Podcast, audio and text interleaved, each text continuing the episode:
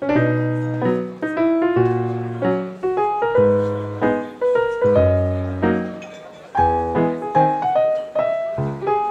大家新年好，欢迎收听此刻之内，这里是二零二三年的怪兽小矿向您问好。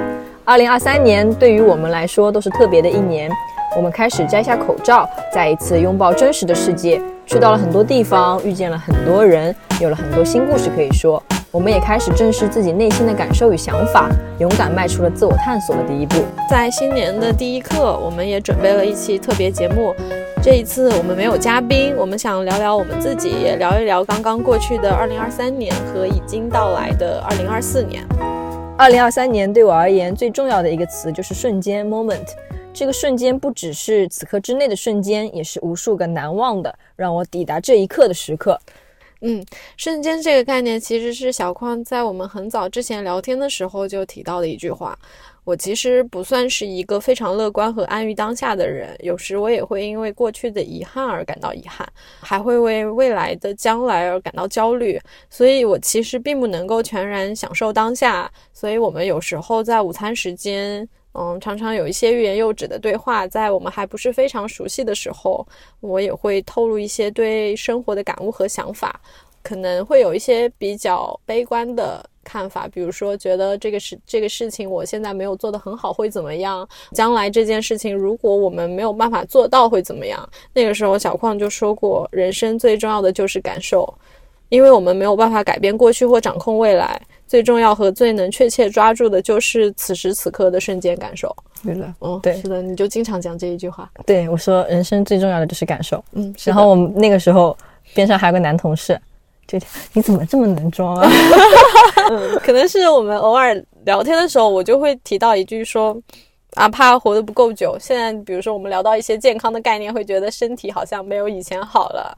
然后矿哥就会接一句说：“没关系，只要我们现在活着啊，记住当下的感受就好了。”也太没关系了。对，所以其实当你说感受的时候，我觉得这对我来说是一个很新的概念，因为我以前不会那样去想。我觉得我是没有办法一下子领悟到他的感受的，或者我一下子就能实行它，我不行。但是我觉得他很触动我，所以我在平时的生活当中，有时候我会想起这句话。特别是在面对一些具体的情况的时候，我觉得那件事情很难，或者说那个工作很难，特别开心或者快乐的时候，也会想到这句话，就是会觉得在那个时候脑子里就会我的声音出现，人生最重要的是感受，对，然后我就会更松弛一些，我会觉得很多事情其实没什么大不了的。啊，我真的有有有有因为这句话放松很多，嗯，是的，真厉害。总之，这句话也成为我今年所能记下来的非常重要的一句话。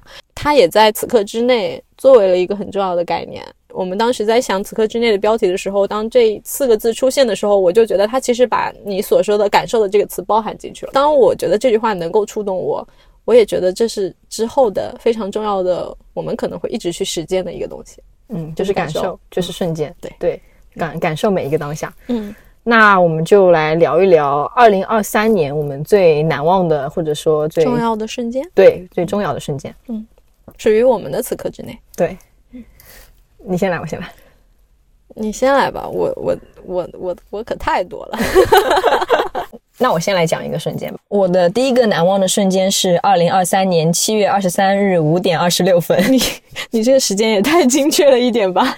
对，你知道是什么时候吗？我当然能记得，七月份我们肯定是一起出去玩去音乐节嘛。对对对对。但是五点二十六分，我真的不知道。我我觉得我应该没有起来吧？对对对对。那个时候就是我们去往天津的火车上。我和你还有皮小谷，对，一起去天津看音乐节，然后坐了一晚上的火车。是的，对，嗯。然后那其实是近三年来我出的最远的一次门，也是我第一次坐卧铺火车。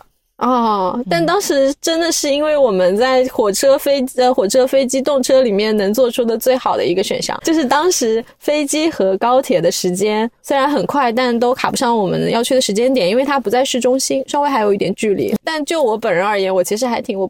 期待卧铺车的经那个体验的，因为我小时候有坐过，我觉得还挺开心的。嗯，对，嗯但是我我从来没有坐过卧铺火车。是的，我当时感受到了你的顾虑。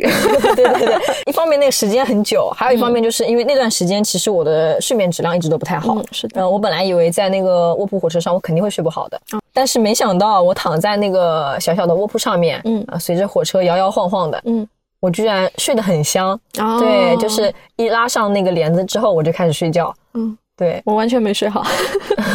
我睡得不是特别的深，嗯但是我可以听到一些些细小的声音啊什么之类，但不是全程啊，就偶尔会听到一些声音。嗯，但是一整个过程我睡得很舒适，嗯可以说是那段时间以来我最好的一次睡眠。厉害了，厉害了，太高兴！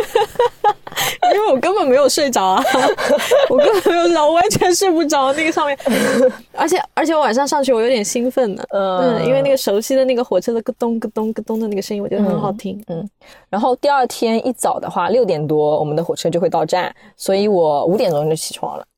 然后我走出那个卧铺间，嗯，那个时候你还在睡觉。我在睡，我根本就没有醒。对，我看见车窗外面太阳刚刚升起来不久，天边是一整片的橙黄色，哇，嗯，很漂亮。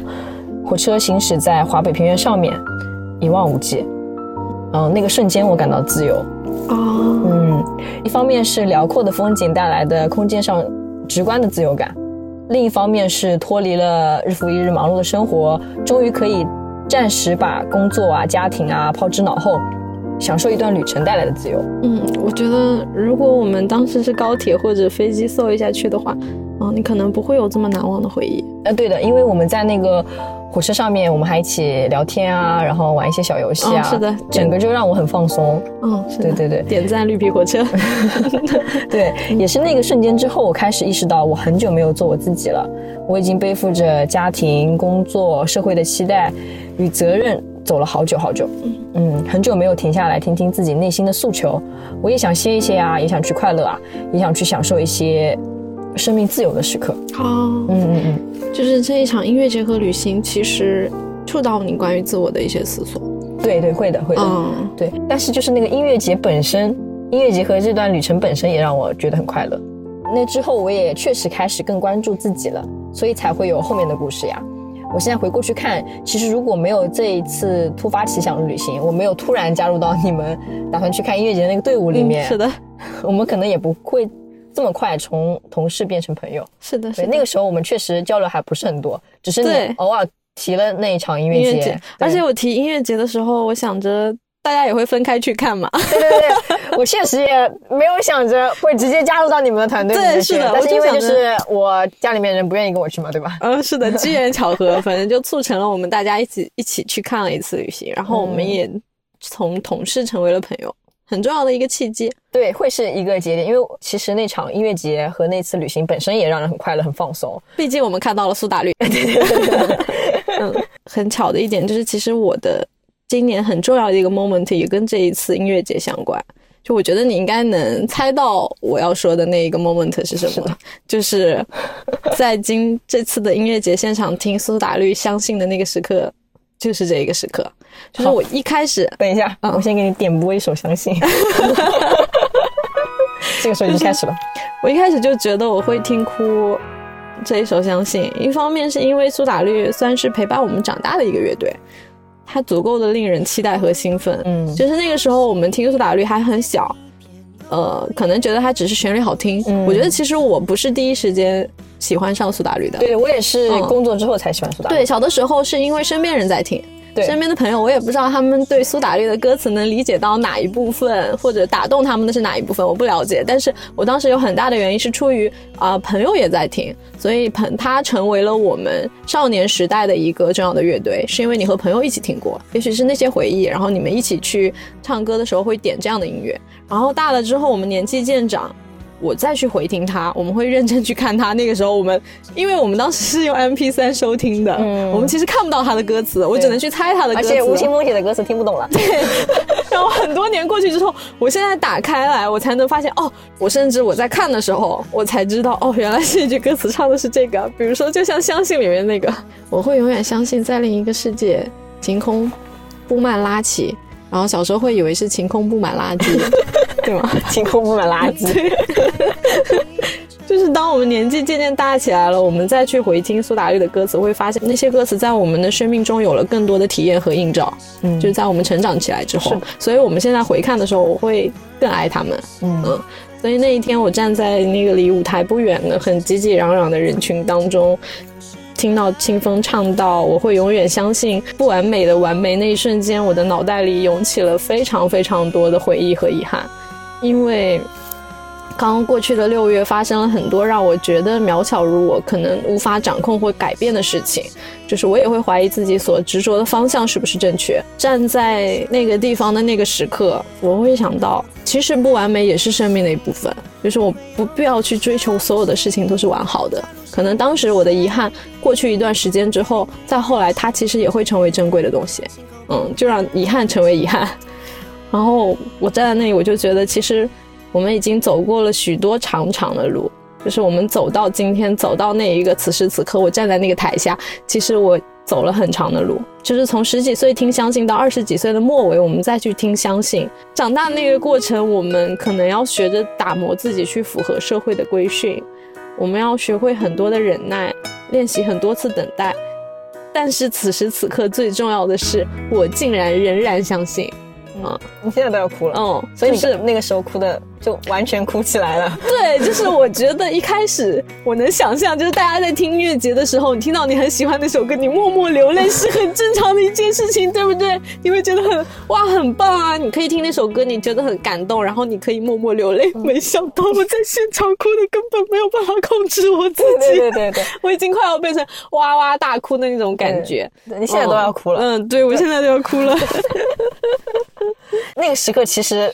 对我来说也是很震惊、很 shock 的一个时刻，就是你居然哭了。我多少可以理解你的情绪，但我会觉得，就是大家听音乐会哭，一般来说会是一首悲伤的歌，或者说能够触及你心中某个情感的一些歌曲。但是在我看来，相信是一首充满着对生活的希望、期待的歌。你居然在那个地方嗷嗷大哭，那个时候其实我们关系不像现在这样。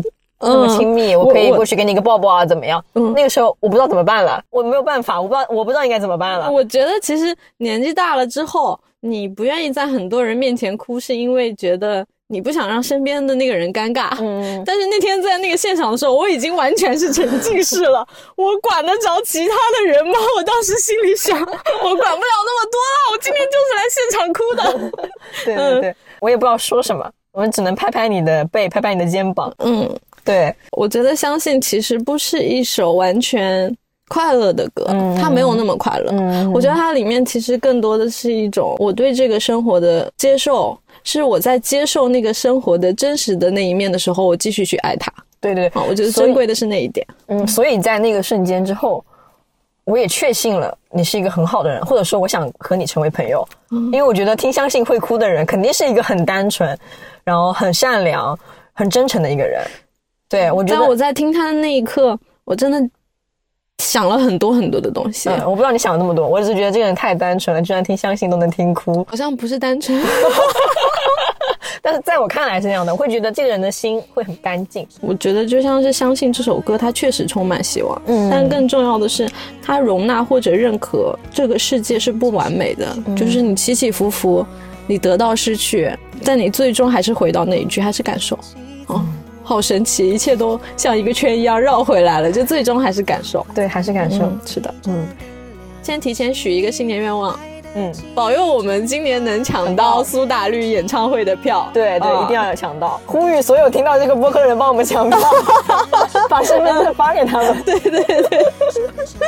这个是二零二四年最想实现的愿望。对，我们要去现场听《相信》，听一整场的苏打绿。嗯，然后怪兽老师可能会在现场嗷嗷大哭，哭两个小时。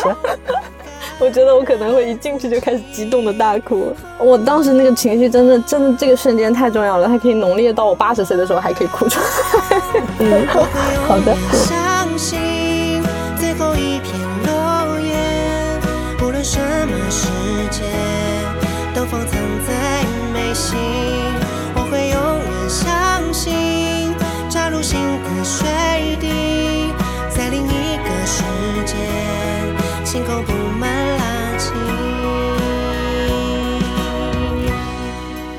嗯，那么小矿，你的第二个瞬间是什么呢？嗯，我的第二个难忘的瞬间就是二零二三年十月二十一日晚上的八点多，又是一个精确的时间点，十月二十一日，想不起来了吧？晚上八点多，你怎么知道这跟你有关呢？不知道，你让我想的话，应该跟我有关。时候，我们吃完晚饭，坐在一家上海的小酒馆的门口哦，聊天，是这一个瞬间。对，你还记得吗？我记得这一个瞬间。我其实有很多的瞬间想要选，我有想过要不要选这一次我们的，因为它对我来说是一场上海的旅程。嗯嗯，我就想过要不要选它。我没有选它的原因是因为我觉得你会选。那就不要重复说同一个瞬间，然后我就在无形当中占用了你的一个瞬间名额，好开心，因为我的瞬间太多了。你猜到了，嗯啊，你说吧，你说吧。那我现在讲的很没有成就感。没事，我们一起来回到那一天吧。对，那一次其实我们是一开很久之前就说好了要去上海骑行，然后逛打卡一些比较有意思的店啊、好吃的店啊这样的。因为一直在聊天。所以从 City Ride 变成了 City Talk，City Walk，然后再从 City Walk 变成了 City Talk。对，就是这一次旅行的前一天晚上，嗯，前几天晚上，嗯，你跟我讲要不要一起做一个播客？对，是的，是的。我那个时候其实还啊，播客。播客是什么？就是我知道播客是什么东西，但我从来没听过播客。然后你给我发出那个邀请的时候，我其实还蛮吃惊的，因为我没有想过你会找我来做这个事情。现在可能慢慢知道，那个时候其实一点都不清楚。嗯，但你当时还没有想过这件事情是不是你喜欢做的事情，或者说你愿意去做的事情？对，哦，仅仅是出于朋友想要玩一个好玩的游戏，你说好可以，我也玩。对，因为有了这一个播客的契机，所以那一次的聊天特别特别的深入。然后在这个之前，我们可能是普通同事那种聊天，会聊聊什么好玩、什么好吃啊，哪个好想去啊这样的。嗯，但是那一次的聊天全然不同。对，我们其实因为要聊播客这一个契机，聊了很多东西，从播客也好，从那趟旅程也好，聊到我们自己，聊到我们的一些家庭的环境、成长的经历。没有跟别人分享过的一些情感的经历也好，对，是的，都讲了，就很自然而然的都讲出来了，嗯，就就就觉得很神奇。我很久很久没有跟别人这样深入的聊过一次天了。或者说，我很久很久没有交到一个这样的朋友了。对我回来之后也是这样总结的，就是我说好长时间没有这样聊过天了。然后我总结的时候，其实也有跟你提到过一句，就是当你觉得对方愿意去了解你的故事，你才愿意敞开你的心扉。我们其实慢慢的都变成了一个很有礼貌的对成年人，对那个礼貌打了双引号，越来越克制，越来越觉得自己的生活、自己的故事不足以成为打动别人的东西。我们同时。也因为自己不愿意过多的去打扰别人，所以我们把我们的表达欲都天然的降低下来了。有时候它也许是正确的，嗯，因为我们没有办法把个体看成一个过于宏大的叙事，我们没有办法一直在那边。永远的表述自己，因为我们也越来越多看别人的力量是很重要的，看到别人其实也有很好的那些部分，我们不再把自己放在一个高高在上的位置，这可能是一个好的转变。但同时，它让我们急剧的压缩自己的表达，有很多东西我也许可以讲，但我选择不讲。我以为那是一种礼貌的方式。然后我觉得这个表达的过程其实也是一个思考的过程。是的，我在讲的过程中，我肯定。回想了起了那一段的经历，然后我把它告诉你了。对，我会告诉你我是怎么看的，怎么想的，也会想要请你来帮我想一想，这到底是一个怎么样的一个事情。嗯，其实我也是一样的，就是我我我们聊了一些过去的经历，我们可可能共同有过的同样的一件困惑，在聊天当中给了过去的自己一个答案。对对，很多事情当时我们其实。完全不知道是为什么，那个疑惑其实一直停留在我们的心里面。但因为时间过得足够久了，我觉得我其实不需要那个解答了。但其实当我们再回去重新聊那件事情的时候，我们给了自己一个答案之后，我觉得那件事情才真正的过去。对，相当于跟那件事情再一次的说了一次再见。对，是的，有了一次告别，我们才能够或者说在这个领域也好，对待这件事情的态度上有一个新的开始。然后那次的聊天，可能把几个月的话都说完了。我感觉是几年的话，对，然后 你会觉得你刚刚才开始认识这个人，你有感觉你认识了他好久好久，你们会是一个老朋友，但同时你会打开对他的一个全新的认识。我觉得其实当时在我问你要不要跟我一起做播客，一起同意和我一起做播客，都是非常具有勇气的一个尝试，或者说非常冲动的一次回答。对对对，但是我们要经过后面一次非常漫长的聊天，你才能去确证你当时的选择是正确的。共同创作的很重要的一步就是对彼此足够的坦诚、了解，知道对方想要了解的东西跟你想要了解的东西是一样的，这也是我们能够一起进行创作的一个契机。就是有了那次聊天，才会有现在的此刻之内。对，那我的第二个瞬间跟这个也有关系，因为我们其实很自然就聊到了，我们是从。七月份一起去看音乐节，然后到我们一起去上海，我们要一起创作。我们很坦诚的向对方聊了一次关于自己和关于他人的天。聊完这一次天之后，我们其实慢慢的就开始交朋友。对，原来那个时候才开始交朋友。我可能三年前就把你当做朋友了。嗯，这里面有一点要补充的东西，就是我跟小矿是同事。对，嗯，我们从三年前就是同事了，但我觉得。就我个人的定义而言，我们是从今年一起去听了音乐节，我们才开始交朋友。基于播客这一个东西之上，更多的交流。哇，我觉得它其实是一个很快的过程，又是一个很慢的过程。对，就是我们几乎上了一个速成班，就在三个月里面，把一个普通的同事处成了朋友，朋友变成了挚友，挚友变成了一起进行创作的合作伙伴。怎么感觉又变成同事了？从同事变成了同事，生活的一个怪圈，就是我们从普通同事变成了此刻之内的同事。对，嗯，是的，是这样。此刻所以之内的同事很重要。对，所以就要到了，因为足够痛彻心扉，所以绝对可以彻底的成为 top one 的。一个瞬间，这一年的瞬间不可能全都是快乐的瞬间。我做的最后悔的一件事情，就 是我在情急之下，把我和小矿的聊天记录，一只手指往左滑就给它删掉了。三年的聊天记录，对，三年的聊天记录，我就在那个左滑的一瞬间删掉。你要不要讲一下你那个时刻？就是那个时刻，其实就是在前几天嘛。嗯，我跟我的上级同在一辆车上，然后当时我们可能要。呃，等一个其他的部门发过来的，给我们一个重要的反馈消息。嗯，然后我在开车，我的上级对于手机消息这个东西，他可能大家的边界感和社交距离不够那么敏锐，所以他当时跟我说：“你把你的手机给我，这样我帮你看着消息，他发过来就可以。”嗯嗯，我我就可以随时确认。所以他当时在我还感觉非常。离谱的情况下，就把我的手机拿过去了。就他已经拿着，然后我在开车的时候，这个前提是我和小矿在做播客这一件事情，我的上级是不知道的。上级多多少少会有一些顾虑，虽然我们没有利用很多工作的时间去做这个事情，我们基本上都是用工作完成后的时间，或者说晚上的时间来做这个事情。啊，是的，对。但是你的上级会觉得你可能会分心，你会有这样的顾虑。嗯，对，我会有这样的顾虑，所以我其实没有办法，嗯，跟工作上所有所有的同事，或者说没有成为朋友的同事去坦诚这件事情。嗯，就是我不能说啊，我现在有很大的精力放在另一块事情上面，这听着就很离谱吧？你要去说。所以那天他拿着我的手机的时候，我当时就很紧张，因为我很担心，因为我们一起中午出去要跟小矿一起见面，我们大家都是同一个呃部门的嘛。然后我们出去，小矿可能会给我发微信过来，就是我的上级应该会很自然的打开。开那条微信去 check 我们之间的信息，然后我很怕我们之前的聊天，因为都是呃播客的内容，他可能会翻到或者滑到，所以我当时很紧张。他拿到那他拿那个手机，我就在一个红绿灯停下来的路口把我的手机拿了回来。拿了回来之后，我就想都没有想，没有过我的大脑，我就想要挽回这件事情，我就不希望他能他会去看到我们的聊天记录，所以我就一左滑把它给删了。我当时想的是，我总有办法把它搞回来吧。结果你没有办法，对。结果我一点办法都没有，就是我回来之后搜索了所有的呃处理的方法，比如说我去我去搜了我去搜了 TB 的恢复，在这里我也友情提醒各位听友，就是如果你有不小心把非常亲密的朋友爱人的消息删除了，他可能真的没有办法找回来，就不要去轻易相信网上提供的一些说可以帮你找回来的消息，会会骗钱啊，对，不要也不要随便删除聊天记录。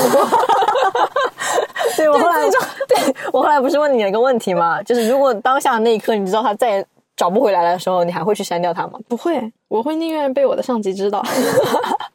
就是我不知道大家有没有过这种把朋友或者爱人的聊天记录删除的那个经历。就是真的那一瞬间，我感觉全部都完蛋了。就是你还经不起思索，到底有什么东西是不能删除的时候，你就知道已经全部完蛋了。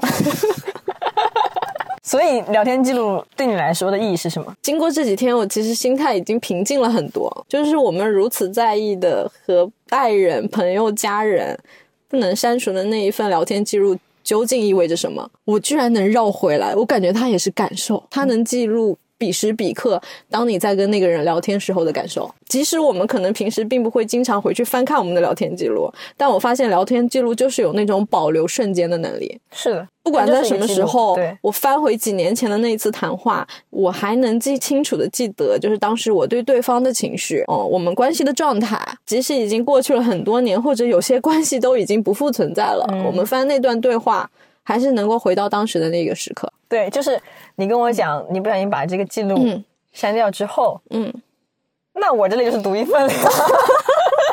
然后我就回去回看了，嗯，然后我就从三年前的那个非常礼貌的状态，三年前的那个月开始，嗯，我们见面的第一个月开始，我就开始回看，嗯可真有意思。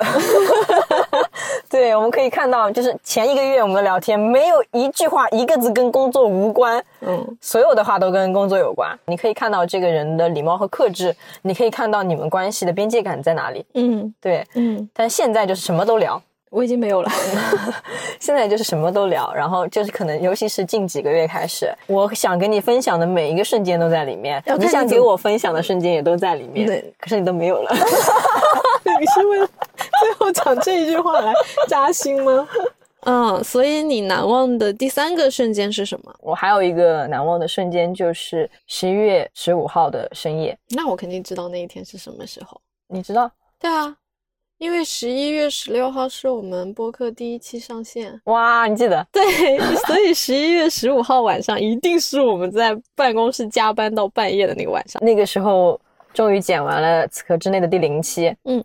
然后剪辑真的是一件很费时间的事情，是的，因为我们都是利用一些工作完成之后的零散的时间，包括是晚上睡觉的时间来剪这个东西的。剪一期播客大概需要三四天的时间，而且我们的第零期，它虽然上线的版本只有五十几分钟，但是我们录了快十个小时。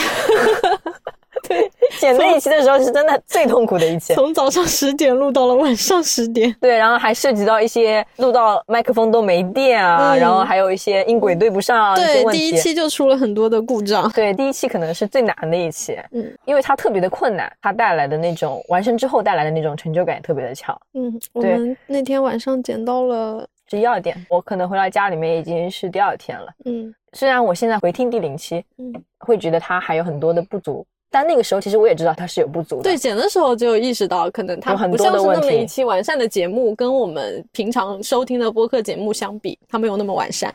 对，但是我对它是满意的，因为它是我们的第一个作业，第一期的播客是我们一起努力的成果，包括还有皮和小谷啊，大家一起敞开心扉聊了那么一次天。所以那天晚上走出那个办公室之后，我发现就是走廊的灯已经全部都熄灭了，地下车库的保安大叔也都下班了，整个。办公楼空无一人，只有我们两个。走出地下车库的那个瞬间，晚上的风吹过来，就本来挺困倦的，一下子感觉吹清醒了一点。对，然后有那种回到大学里面做课程作业的感觉，脑子里闪过了很多那个时候的画面：学校机房的随时会崩溃的电脑，嗯，然后路边的凌晨的炒粉干，还有一群蓬头垢面的年轻人，一下子有回到大学的感觉。其实大学的时候，我很喜欢的一个感觉就是团队合作的感觉。我不知道你能记得吗？就那个时候，我们一群人会一起做一件事情，中间肯定也会有很多的困难阻碍。然后到我们最终完成的时候，那时候你会感觉你们是一个非常棒的团队。对。然后我们对我们所完成的那件事情，真的保有高度的热爱。得到任何的嘉奖，或者他甚至没有嘉奖的时候，他只是完成了的时候，我们都能感觉到一种很纯粹的快乐。那个东西，我一直在找它。就是我工作之后，我一直在找他。我觉得我已经很久没有为一件事情投入那么大量的精力，把我的心神一直都放在里面，所以我才会感觉到那一种我和别人是一起在并肩作战的快乐。对，是的，是有那种快乐。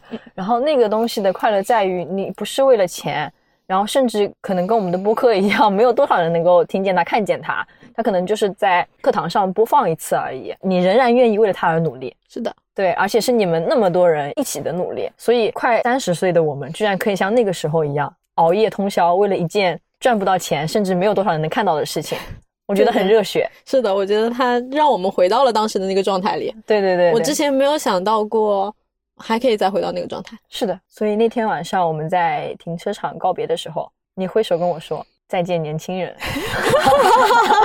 对，那个时候那个瞬间，我觉得自己在很中二、很热血的日剧里面啊。对，原来我还是一个年轻人，原来我还可以做一件自己想要做的事情。嗯，原来做这样的一件事情，能让你感觉自己还很年轻，能让你感觉充满活力和对未来的期待。嗯，好棒哦。对，很棒。嗯，我的第三个瞬间跟这个其实还挺有相关性的。它可能是一件很小的事情。嗯。那个瞬间，就是我们在 M Stand 第一次打开 Chat GPT 的那一刻。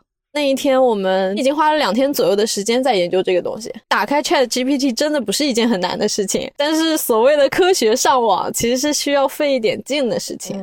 就我们其实已经花了两天左右的时间进行了一些前期的步骤。到了那天那个上午的时候，就是午饭前，我们在最后的步骤上面碰到了一点小阻碍。当时看起来是一个难题，你知道吗？其实有很多发生过生活里这样的事情。我对一个东西感到好奇，然后我去做了一些努力的尝试，但是我碰到了一点小阻碍，我可能就。突然停掉了，就我就不去找了，我就算了，没有关系。如果那个东西对你的工作和生活没有太大的影响，它可能无伤大雅。但是中午的时候，你拿过手机之后，你继续去尝试完成最后那一步，记得吗？因为最后是你完成的，对，是我弄。因为我们还差一 part。我们中午吃那顿午饭的时候，不是我们一大桌同事都在一起吗？我俩完全心不在焉，就吃什么饭随便。然后当时想着一定要把那个 Chat GPT 打开来，所有同事都知道我们两个在认真研究 Chat GPT 这件事情。即使 Chat GPT 可能现在真的能帮助到我们的工作，但他们会觉得啊。这个东西无所谓，你们为什么要在那个东西上面花那么多的时间？然后我们俩就完全沉浸在解锁 ChatGPT 的步骤里，最后在 M Stand 嗯成功的打开的那一瞬间。就是已经在疯狂大叫，在 哇哇乱叫，因为那个时刻，他那个瞬间实在是太奇妙了。我们在别人的眼里好像变成了两个极度疯狂的人，在做着一件他人不能理解的、他们并不在意的一件小事。就那个瞬间，我觉得我获得了日常工作生活所没有办法带来的那个满足感。嗯，我们仅仅因为好奇心去做了一件事情，对，然后并且成功的。凭借这个好奇心，打开了一个让我们看到更多好奇心的世界。嗯，那一刻我觉得非常棒，真的。对，嗯，这个事情如果只有我一个人，我肯定不会去做。嗯，然后我觉得如果只有你，你可能也没有坚持下来。是的，我们两个在一起之后，很多事情都是这样推进下来。你说一句，哎，这个好像挺好玩的。我说，哎，对，也是，我也感兴趣。然后我们两个就去做了。嗯，做的过程中我们会相互 push，最终我们才会拿出一个成果。是的，它可能只是一个小的阶段。这一件小事，但它意味着我们在工作之余，还是愿意去建立我们对其他事情的探索和一个认知的拓展。是的，而且我得到了你的支持和参与，就是我知道我们都会因为这件事情有着强烈的兴趣，然后这一个瞬间，我觉得得到来自于对于好奇心的嘉奖，我们也建立了我们对同一个事物好奇的连接和对话。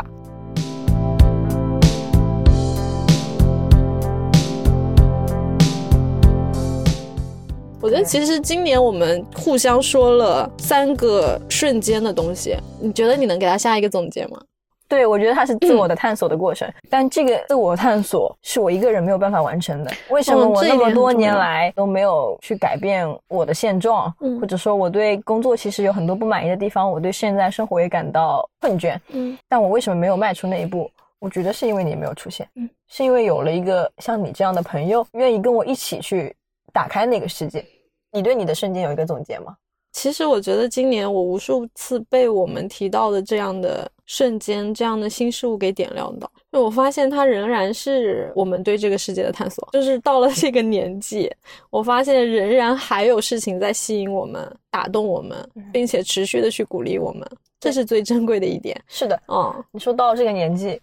就今年上半年，我会觉得生活没有希望。我从三十岁开始，现在还没有到三十岁，我要强调一下。对我可能从现在开始到我六十岁、七十岁的人生都是一样的。我每天开着车上班、下班、上班、下班，开着开着我就老了。嗯，后面的二三十年里面，我不会再期待变化。那个时候，我我会觉得无所谓。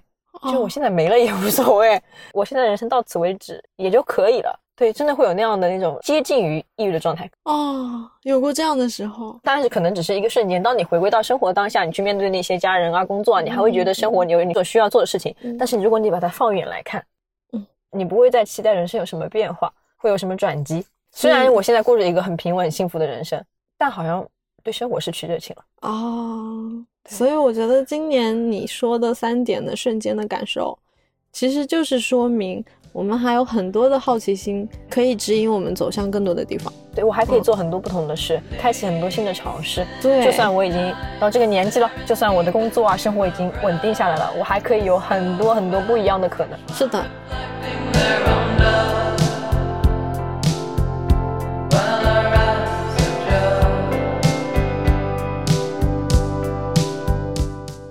其实我们是因为不安于现在自己的生活状态，才选择迈出了自我探索的一步。嗯嗯，我们现在还不完全明确自己想要的生活是怎么样的，但是我们找到了一件想做的事，心理状态也比以前好了很多。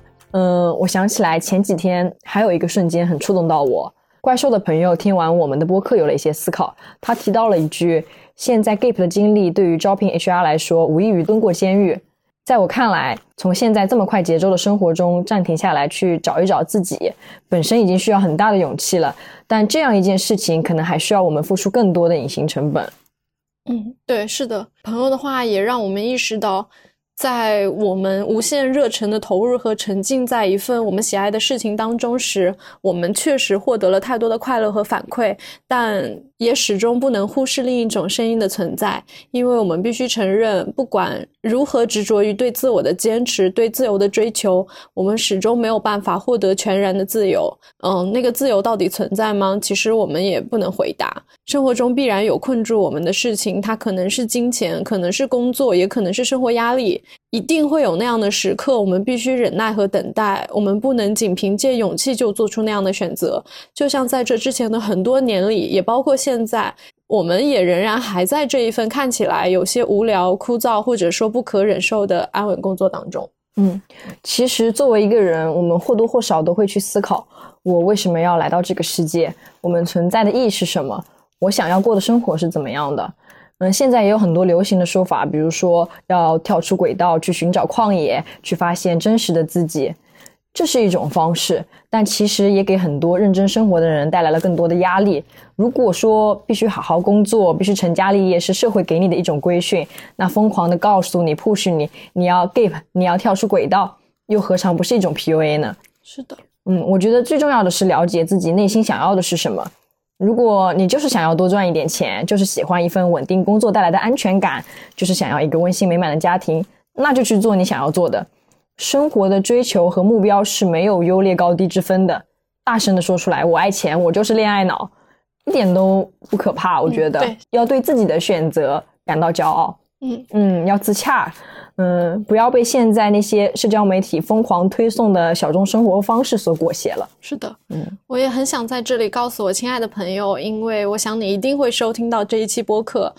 距离我们的学生时代已经过去了很多年，我们都曾经对将来的事充满了期许和希望。我们因为一步一步的选择走到了今天，也许我们已经有了很多的失望、遗憾和没有做到的事。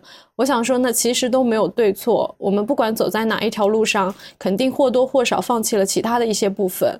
但更重要的是，我们应该无比重视我们所做出的那个决定，坚定的选择，并且对我们的选择负责。我希望播客是这样的一个微弱但确切存在的声音，记录下我们尝试打破这种模式的探索。在我们尚未找到解决之道时，我们也不能片面的说出“去做就好了”这句简单的回答。我也不知道这是否能解答你的困惑，但我们相信，只要我们还在思索，我们就一定会有答案。嗯，对。如果我们内心真的有关于自我探索的渴求，那不妨试着先行动起来。不是说我们必须去 gap 去辞职，但是可以勇敢的去开始。其实我们也是利用挤出来的一些时间去做这个播客的，去了解不同的人事物。在这个过程中，我们逐渐对自己的认识清晰起来了，慢慢的接近我们想要的了，也发现自己有了很大的转变。但是就像我们说的，我们也还不明确我们想要的是什么，所以我们也给不出一个答案。就像我们在节目介绍里写的一样，你是谜题，你也是答案本身，能给你解答的始终只有你自己。但去行动、去感受是答题的必经之路。我们希望在你的每个步伐中都可以找到答案。对。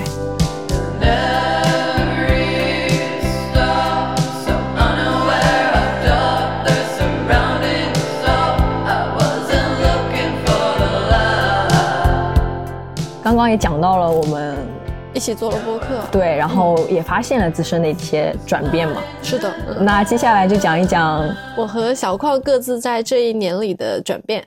对，先来说说我们互相觉得对方的转变吧。啊，对方的转变是吗？嗯，先讲讲对方的吧。我看到的变化，我觉得今年小矿的转变，在我这里看来，可能是我对你的认知的转变，而不是可能你原本就是那样子的一个人，嗯但是因为我们交流的更多，我对你了解的更多。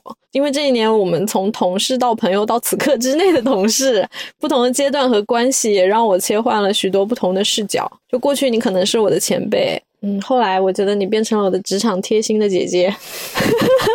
然后你给我的印象就一直非常稳定，情绪稳定，工作稳定，行为很稳定。就是我发现职场里的很多事情到你那里好像变成了一件没什么大不了的事情，就是我可以 handle 住，嗯所以我很稳定。然后我们做了此刻之内之后，我发现了你变成了一个更立体的人。变成了一个不太稳定的人。就以前我会觉得，嗯，他每天这样正常的走进来工作，然后就可以很快速的完成安排下来的工作任务，那些东西对你看起来不是有任何挑战性的东西。但有时候稿子对我来说可能是一件呃有一些困扰的事情，然后我就会请教你。当你给我一些回答，当你跟嗯、职场的工作能够很自如的交流的时候，我觉得你真的是一个非常稳定的人。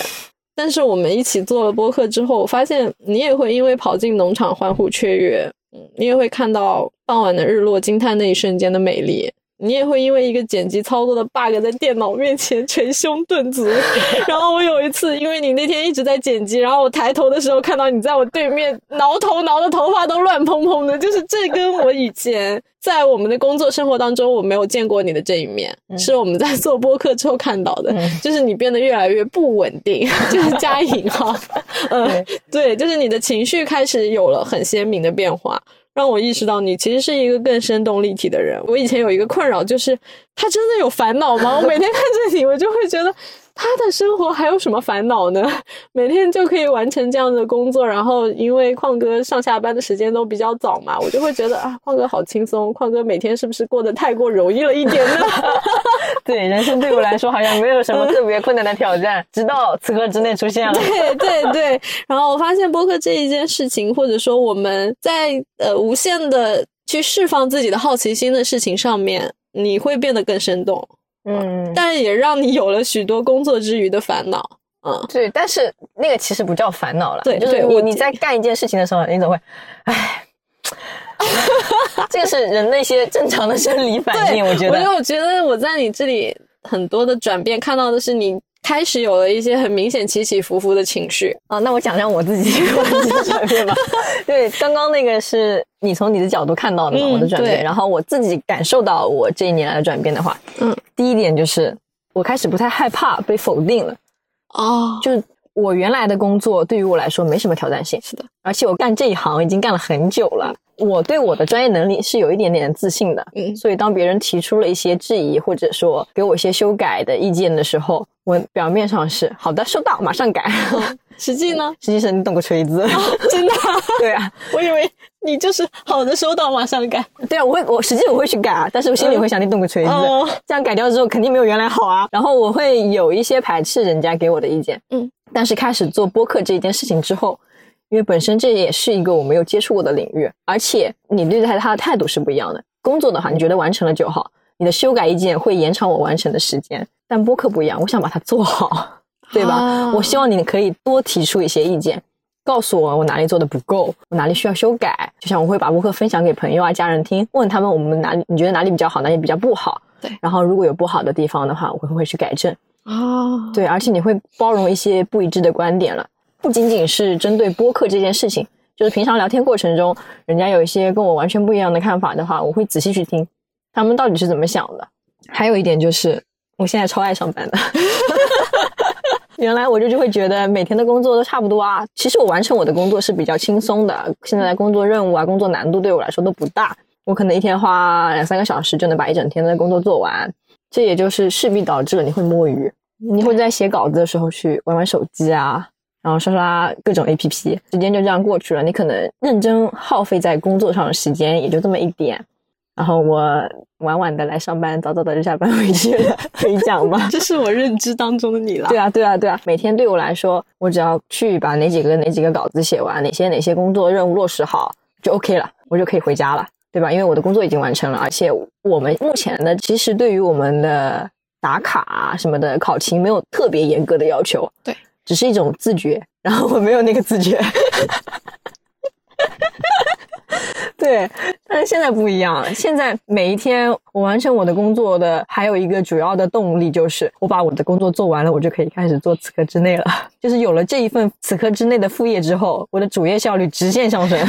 我原来可能要拖到下午才完成的工作，我一一个上午两个小时就把它搞定了，你知道吗？领导以后请不要再担心我们因为做了副业而耽误了主业。对，我的主业效率超级高，而且我也很认真、很投入的在做这个事情。就可能在短时间里面很集中的思维，你来完成一个稿子，跟你玩会手机写会稿子，玩会手机写会稿子，那个出来的质量也是不一样的。嗯，现在就是又快又好。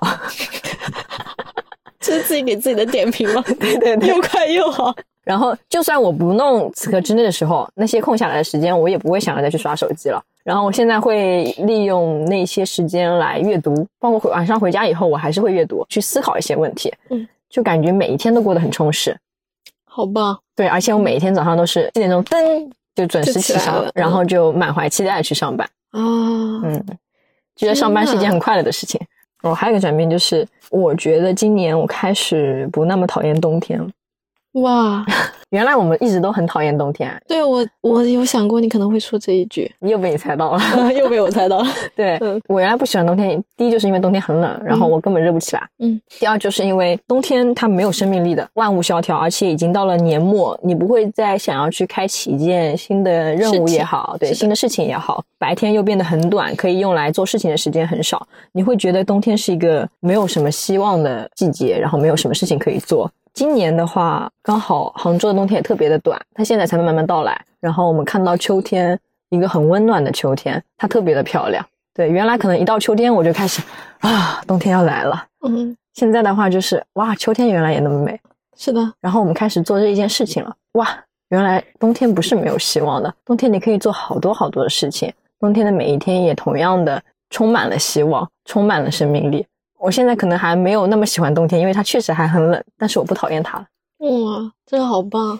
因为我们当时很有共鸣的一点是，我们聊天的时候就会提到，大家会在一个秋天的傍晚感到悲伤。对，会的。嗯，当看太阳落下去的时候，特别是在秋天，那种感觉会尤为明显，就是觉得那一天心里会有一种莫名的情绪。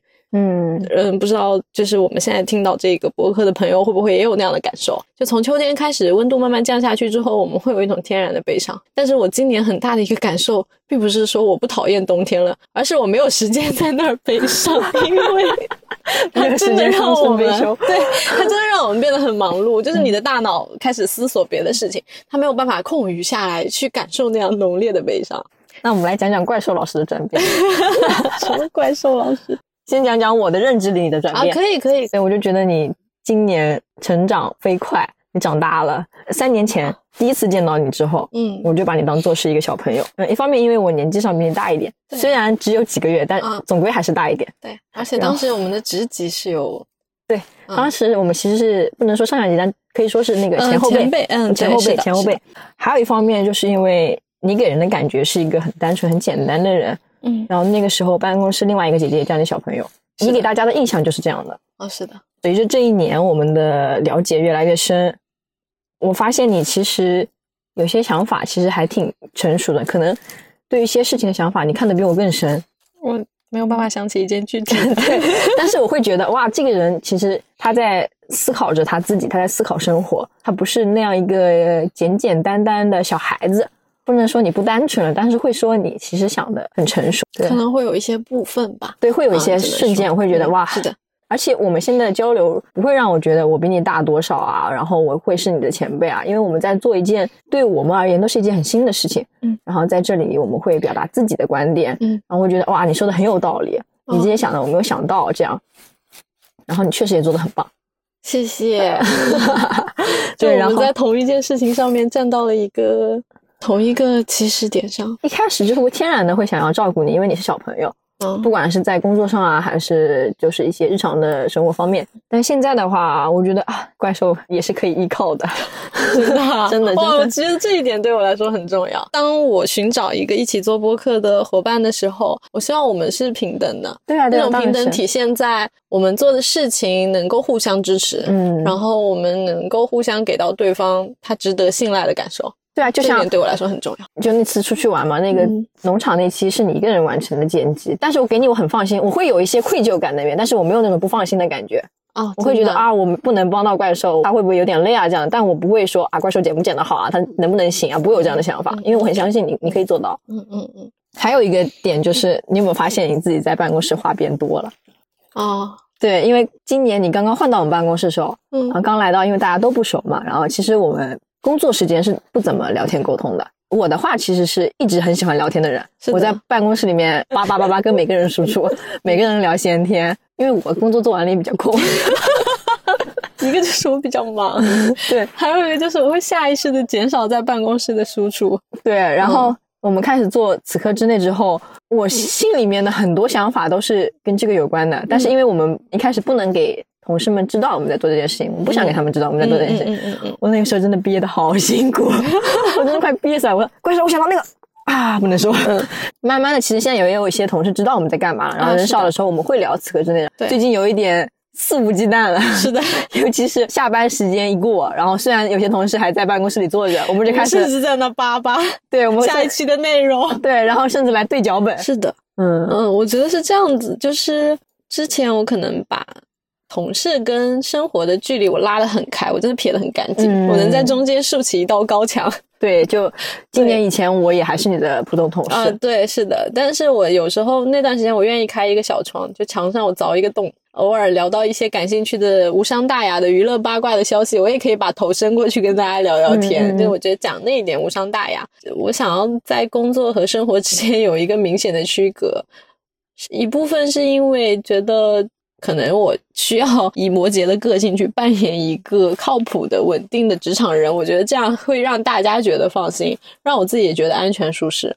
今年因为我们一起做播客，我我们建立了超过朋友的关系，也超越同事的关系，所以其实有一个很了解你的人在办公室，会让你觉得你在办公室其实松弛很多，让我觉得我愿意在办公室多说一些话。我发现和别人交流不是那么难的一件事情了。而且我觉得很好一点，就是因为现在办公室新来的小伙伴，有的说起来算是你的后辈。嗯如果你愿意这样以朋友的方式跟他们去交流，他们会对于职场的那种未知的恐惧感会小一点，他们会觉得轻松一点。讲讲你自己觉得你自己的转变吧。我这一年的转变就是想做的事情，我不会再说我想做，而是我会立刻去做。很棒，因为不管怎么样，我其实总的来说是一个被好奇心驱使的人。嗯嗯，我我对很多事情都很好奇，也是他们慢慢一件一件的组成了我到现在今天的这一个地方。可能我跟你有一点上半年的感受不一样的地方。比如说，你提到说你觉得没有什么值得好奇了，然后我觉得是我想探索的东西太多了，可是我好像做不到它。嗯嗯，所以今年我发现大家会说我们喜欢一件事情，关注一件事情，其实不算是真的开始。嗯嗯，当我一直在手机上搜索它的话，其实我并没有去做它。我看似好像很喜欢它，是真正的喜爱其实是我们找到它，并且立即行动起来。我觉得过去我可能会说我很忙。我抽不出时间，我没有一个恰当的时机。我觉得其实那个是我们自己家里自己的桎梏。对啊，嗯，就当你自己去试一下的时候，其实你能做到。对啊，啊，对，我就发现今年这一年转过头去回看的时候，我已经做了很多过去我以为我迟迟不会开始的事情。我开始练习瑜伽，然后我也跟身边的朋友有了一次创业，我们在创业中打怪升级，嗯然后我们两个一起读了关于占星的书籍。嗯嗯，就是也了解到了除我们自身以外，或许还有更多其他未知的力量。然后以及在今年快结束的时候，我们开始做播客了。嗯，对然后现在也有完整的三期节目已经顺利的完成并且上线了。在这一件又一件的事情里，非常真切的感受到了立即开始给我带来的一点创造力和生命力。就是持续的行动力和正向的反馈，它其实频频让我接受到很多外界的给你的那个“这就是对了”的信号。嗯，就是就像我们当时刚刚想要做播客，嗯我们连第一期人是谁都不知道的时候，嗯我们就觉得我们可以做，嗯然后我们就恰巧在日常的工作的采访中，真的碰到了那一个采访对象，他就像天上掉下来的一样。谢谢大哥！哇，对，谢谢大哥，这就是宇宙给我们的暗示，对这宇宙给我们投来了一个信号。嗯我还感受到，就是当我们选择开始的时候，我们已经不再是一个停留在工位上的一个戴着面具的，或者说是面目模糊的人。嗯我们也向外努力传达我们的声音，表达我们的观点。嗯，就无论它正确与否，当我们在播客这样的途径里一点一点靠近他人的故事的时候，嗯我们也已经拥有了我们自己的新故事。是的，今年有好多故事可以讲，就像我们现在可以在这边录制这一期播客。嗯你讲到的，我觉得行动起来真的非常的重要。我曾经也有很多很多想法，当那些想法还停留在你的脑子里的时候，你就会发现它很美好，很美好，充满想象，好像充满了创造力。哇，我能想到这样的点子，我简直太棒了。嗯，但你没有去行动起来，它就什么都不是。哦，没有，它它就没有存在过。然后我觉得还有一点非常重要的就是，有了你的加入，你的行动力其实非常的足，非常的坚定。嗯嗯嗯然后你一次次的让我感觉到我们这个行动的重要性。我摘了一段话，就是那个《快乐的死》里面写，就世界表达的从来都只有一件事情，起初能吸引关注，接着便使人疲乏厌倦，但经过不懈努力，他总有一天会赢得胜利，并因锲而不舍而获得奖励。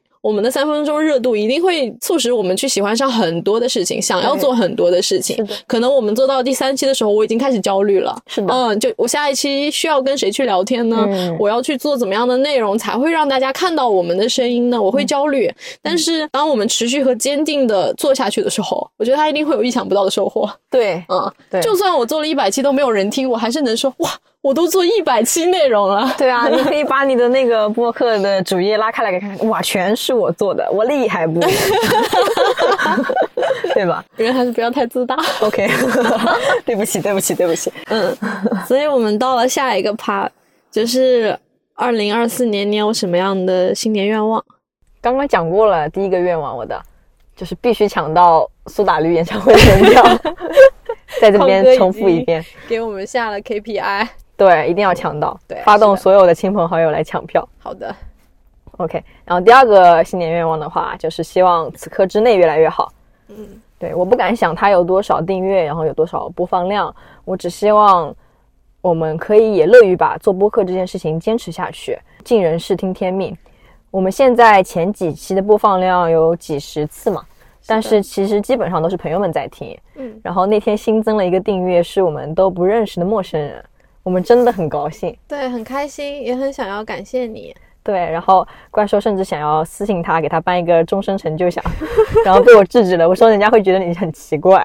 总之，很感谢谢啊、我们的第一位订阅的非朋友听众，对对自来水听众，嗯，是的，如果要说一个具体一点的期待的话，就是我们不是有一个此刻之内听友群吗？是的，现在只有四个人，你我、披风小谷。嗯对我希望明年能有一些新朋友进来，嗯、能告诉我们一些他们听到我们节目的建议啊或者想法，啊，这样可以帮助我们做得越来越好吧。嗯，对，可能不需要很多人，呃，有一些几个人、十几个人进来，我就会很开心。对，因为那样我可以听到一些除了认识我们的朋友之外的人的一些想法。嗯，好，对，好，嗯，还有一个愿望的话，就是其实我自己已经没有什么很具体的愿望了。对，嗯所以我希望怪兽可以不被任何人、任何事情阻挡，去到你想要去的地方。哇，对，然后因为你跟我说过很多次嘛，还把愿望留给了我一个，天哪！对，因为你跟我说过很多次，现在生活可能不是你想要的。我其实很难想象你期待的生活是什么样的，嗯你可能自己也还没有找到。嗯但是如果有一天你找到了，请你告诉我，我一定会支持你。然后或许很多年以后，你找到了真正想要做的事情，并为之坚持努力着，那个时候我可能没有办法像现在一样陪伴在你身边，哦我们可能也没有，可能我们可能也不再是那么紧密的朋友了。但是希望你还能记得，有人曾在这个时刻为你期待，为你祝愿。哇，这是我今年很珍贵的一个瞬间。嗯，谢谢。不用客气，分你一个。我反而没有许下很多任何具体的愿望。嗯我觉得新的一年当然还有很多的期待，就是也会期待新的成长、嗯新的际遇，然后很多新的故事，或者说此刻之内新的创造。嗯，但是我觉得此时此刻的状态已经很好。嗯，我其实已经走在一条明确自己的路上。嗯就是即使我觉得还是会碰到很多烦恼的事情，因为就像我那天跟你说，你在难过吗？人生也不可能天天开心啦。对，说我你在难过吗？因为我那天心情不太好。嗯然后怪兽就说没关系啦，人生也不能天天开心。对啊，我当时是那样讲的。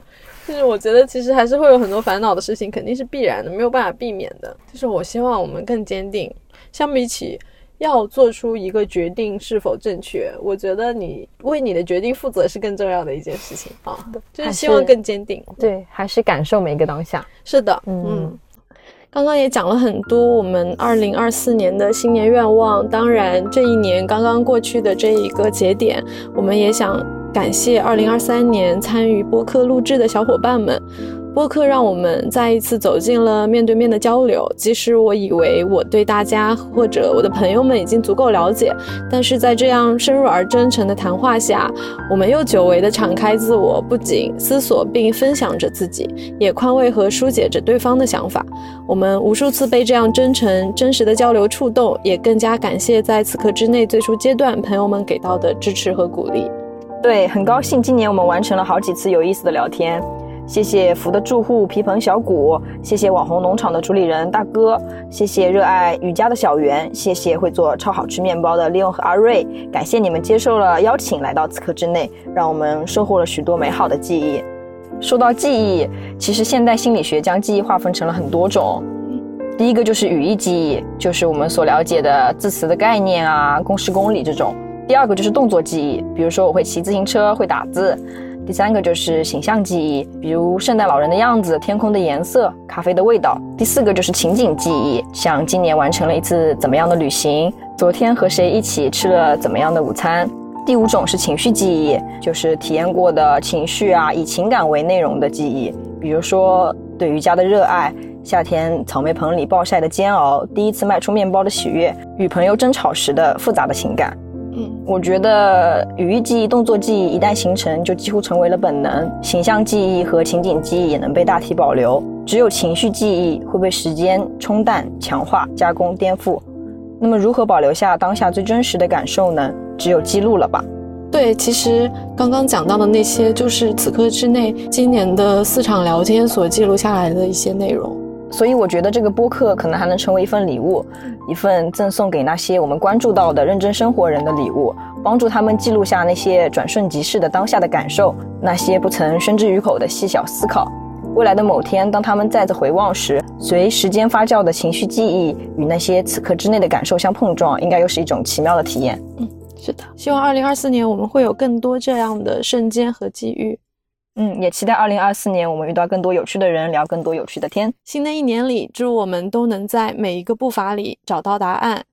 最后，祝大家新年快乐！A real joy knowing you. You. 如果你喜欢我们的节目，想要和此刻之内一起探索更多的人事物，欢迎点赞并订阅我们的播客，关注我们的官方微博、小红书“此刻之内 The Moment”。如果大家有感兴趣的话题或身边人的故事，也欢迎你在评论区或私信中向我们推荐。那我们下期再见。拜拜。And I know I give you all